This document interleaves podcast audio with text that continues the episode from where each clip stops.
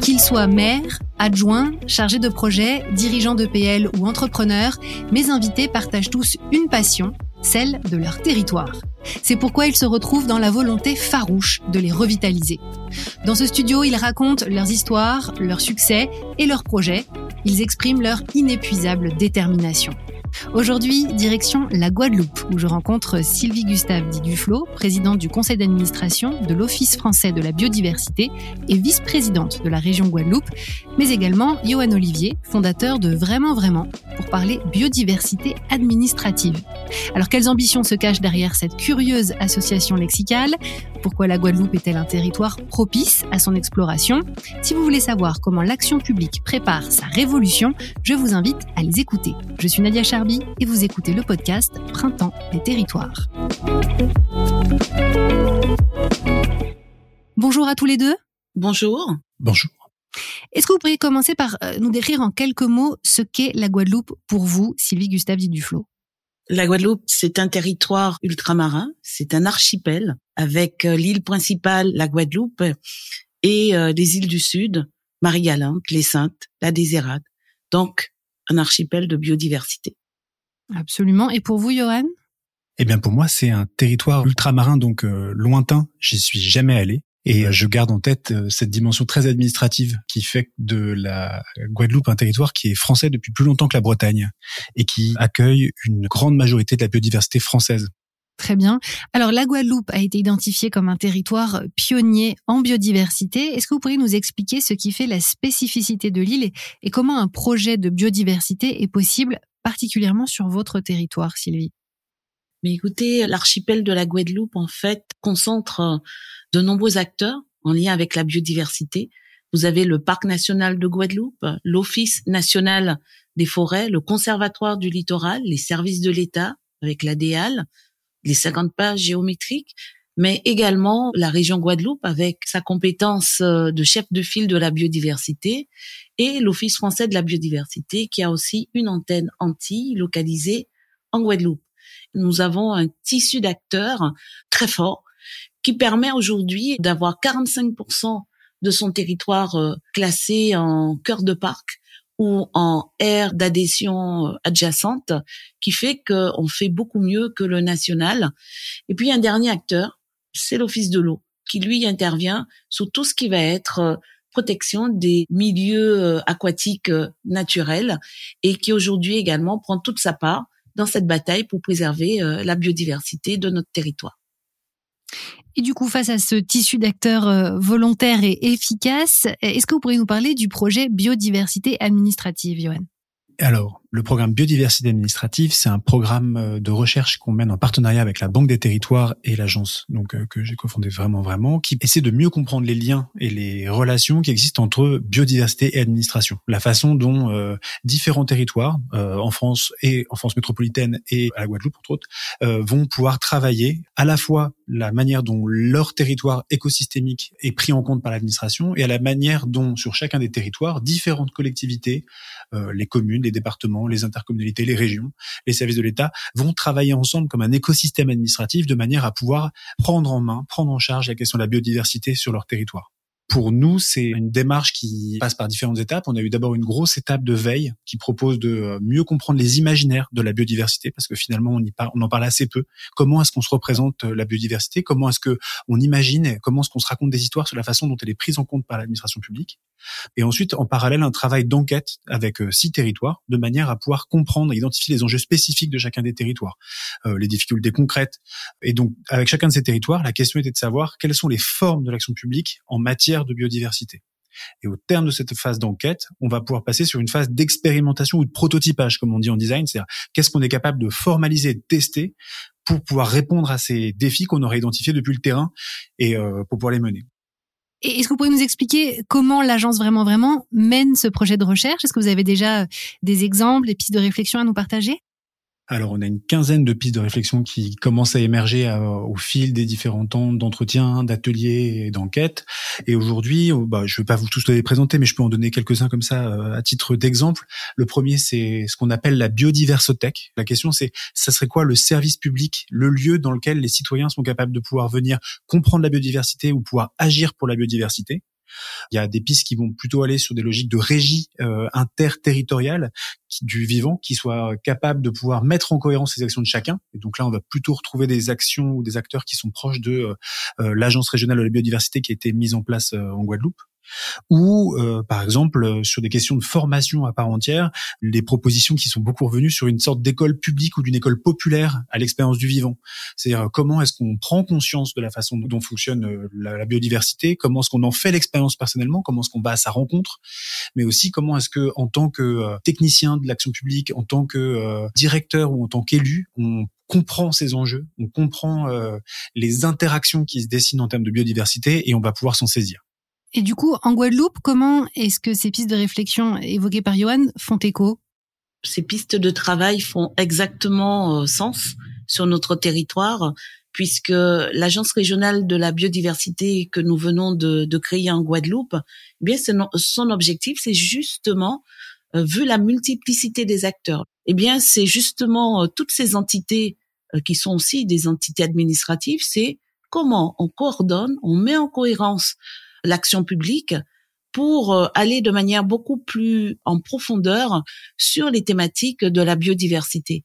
Donc, euh, ce que développe ici Johan trouve tout son sens avec les enjeux euh, que nous mettons en place avec l'Agence régionale de la biodiversité. Est-ce que vous pourriez nous parler justement de ceux qui vous entourent dans la conduite de ce projet, des, des partenaires qui vous accompagnent? L'Office français de la biodiversité, c'est le partenaire de l'agence régionale. Et puis, je dirais que le premier acteur public aussi financier à croire dans cette agence régionale de la biodiversité, c'est la Banque des territoires. Nous avons signé au mois de juin dernier une convention de partenariat qui fait écho hein, à l'accord cadre qui avait été signé au national avec l'Office français de la biodiversité.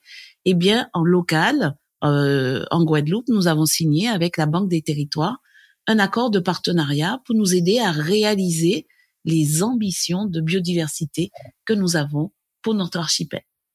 Et le projet biodiversité administrative est en pleine réflexion.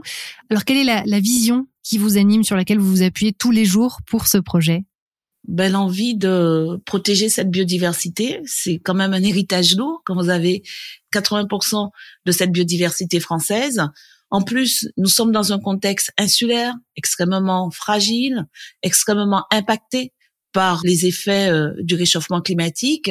Et puis, euh, vous avez des phénomènes auxquels nous n'étions pas habitués, comme les échouements des algues sargasses, qui euh, sont le résultat à la fois de l'action de l'homme sur son milieu, avec le déversement de nitrates et de phosphates dans des fleuves lointains, le Mississippi, Congo, Amazonie, et pourtant qui viennent impacter les côtes caribéennes et qui vous donnent euh, eh bien ce désastre écologique. Alors en Guadeloupe, on dit le lianage, comme une liane, c'est-à-dire il faut vraiment que tous les acteurs, eh bien, on se lie en âge, on, se liane pour pouvoir euh, réussir à, à préserver euh, cette biodiversité. Et puis rappelons quand même que les îles sont quand même euh, des sentinelles de ce qui se passe dans le monde, parce que plus fragiles, euh, avec un territoire moins grand et avec des effets beaucoup plus impactants du réchauffement climatique. Yann Olivier, est-ce que vous partagez cette vision du lit en âge Quelles sont vos attentes à long terme? Alors, je partage vraiment fortement cette question de mise en cohérence entre les acteurs. J'ai l'impression que d'un point de vue de la population, il y a aussi une question qui se posera sur la question de la protection de la biodiversité, c'est la mise en cohérence entre les différents objectifs de politique publique parce que à traiter seul la biodiversité, on va avancer dessus, mais en fait, il y a aussi des questions de euh, préservation, des questions de tourisme euh, du vivant, il y a des questions d'agriculture qui se dessinent et qui, en fait, euh, des problématiques qui sont en fait assez imbriquées les unes dans les autres, qui nécessitent toujours que les acteurs euh, publics travaillent le plus possible entre eux de manière à pouvoir euh, trouver une forme de cohérence d'action sur ces sujets. Et donc, en parlant de cohérence d'action, euh, Sylvie Gustave Duflo, est-ce qu'il y a peut-être eu des difficultés que vous avez rencontrées ou des, des résistances, même au stade auquel vous êtes actuellement? Non, je dirais pas d'obstacle majeur. Quand l'agence régionale de la biodiversité est arrivée, les autres acteurs se sont dit, mais à quoi ça sert. Et puis finalement, aujourd'hui, euh, la place de l'agence régionale de la biodiversité fait fait l'unanimité. Donc en fait, nous avons un territoire extrêmement volontaire pour avancer sur cette question de cette biodiversité administrative et des effets de la plus-value que ça peut apporter sur notre territoire.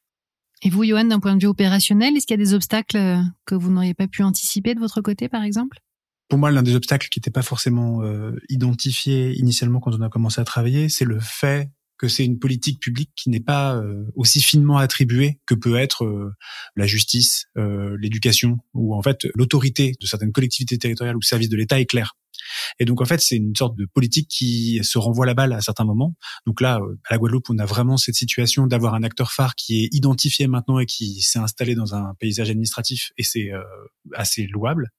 Et après, la, la, question, elle va plutôt se porter sur euh, la manière dont on est capable de pouvoir continuer ces travaux en les planifiant de manière spatiale, temporelle et de la façon dont ça va pouvoir fonctionner.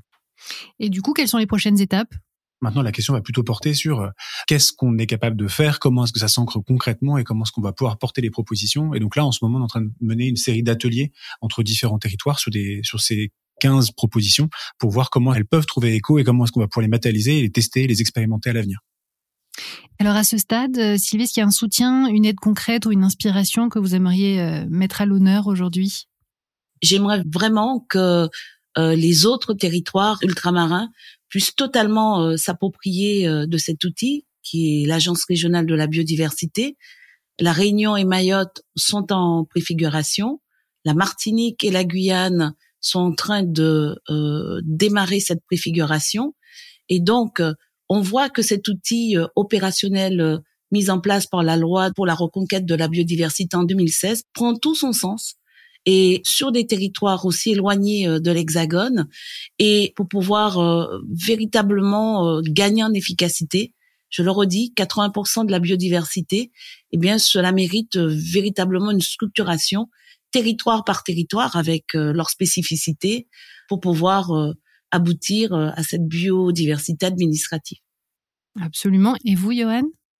Alors, je voudrais citer un travail euh, de long cours qui est mené par France Stratégie, qui s'appelle euh, Soutenabilité, qui est un programme qui a été mis en place entre euh, différentes politiques publiques pour travailler sur une vision partagée d'une stratégie nationale. Qu'est-ce que ça serait une vraie stratégie nationale? De la soutenabilité, qui soit une soutenabilité économique, une soutenabilité environnementale, une soutenabilité sociale, et la façon dont les politiques publiques sont capables de se mettre en coopération et se mettre en coordination de manière à avoir une forme de cohérence, là où parfois on a l'impression que ça marche un peu sur la tête. Et euh, je trouve cette démarche euh, très salutaire. Le rapport est sorti en, début d'été dernier et euh, les prochaines étapes sont en train d'arriver là en ce moment et je le suis de près. Très bien. Alors, Sylvie, vous nous avez parlé des autres territoires d'outre-mer. Est-ce qu'il y a peut-être une initiative qui vous a positivement surpris récemment dans une autre localité et qui pourrait vous inspirer? Je resterai au national. C'est l'augmentation des fonds attribués au Fonds vert qu'a annoncé le Premier ministre Elisabeth Borne, puisque ce fonds vert était de 500 millions, il est passé à 1,5 milliard. C'est bien, on est dans la bonne direction. Et tous les axes, je dirais, euh, choisis, que ce soit la diminution de l'artificialisation des sols, que ce soit la rénovation des friches, tout cela concourt en fait à préserver euh, la biodiversité et les espaces naturels sensibles. Donc, c'est une excellente nouvelle. Et de votre côté, Johan J'aime beaucoup la dernière publication qui est sortie de la part du CEREMA sur euh, le guide des essences d'arbres, avec une perspective qui a été lancée de replanter massivement les territoires euh, français au sens large, et où ils ont identifié euh, quelles essences sont les plus pertinentes en fonction des différents scénarios du GIEC. Et je trouve que ce travail est est à la fois hyper concret et en même temps très prospectif, parce que planter un arbre, c'est réfléchir à 50 ans en fait la réflexion et les moyens. Je pense qu'on a couvert euh, de belles initiatives. Alors pour finir, je vais vous poser notre question découverte pour les auditeurs qui seraient tentés de visiter l'archipel après vous avoir écouté, mais qui veulent un conseil d'initié. Sylvie Gustave dit Duflo. Alors est-ce que vous pourriez nous partager l'endroit de l'île qui vous tient à cœur personnellement, qui sort peut-être des sentiers battus?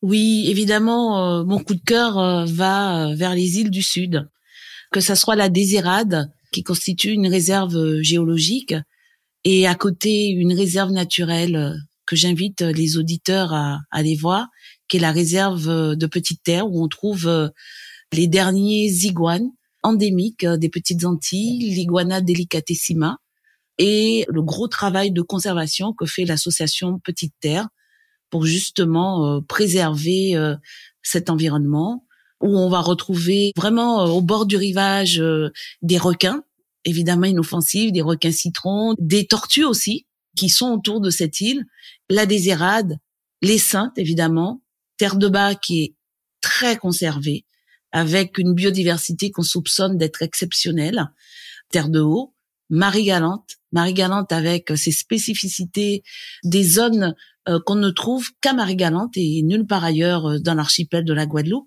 Et d'ailleurs, en coordination avec le Muséum national d'histoire naturelle, nous allons mener en 2024 une expédition océanographique et terrestre pour faire l'inventaire des espèces sur ces îles du Sud qui, à mon avis, euh, vont être source de découverte. Absolument. Pour vous, Johan, comme pour nous, je pense que la visite s'impose. Merci beaucoup, Sylvie. Si cet épisode vous a plu, n'hésitez pas à le partager. Tous les podcasts Printemps des territoires sont disponibles sur vos applications habituelles. On se retrouve très vite pour découvrir un nouveau territoire. Au revoir à tous les deux. Au revoir. Au revoir.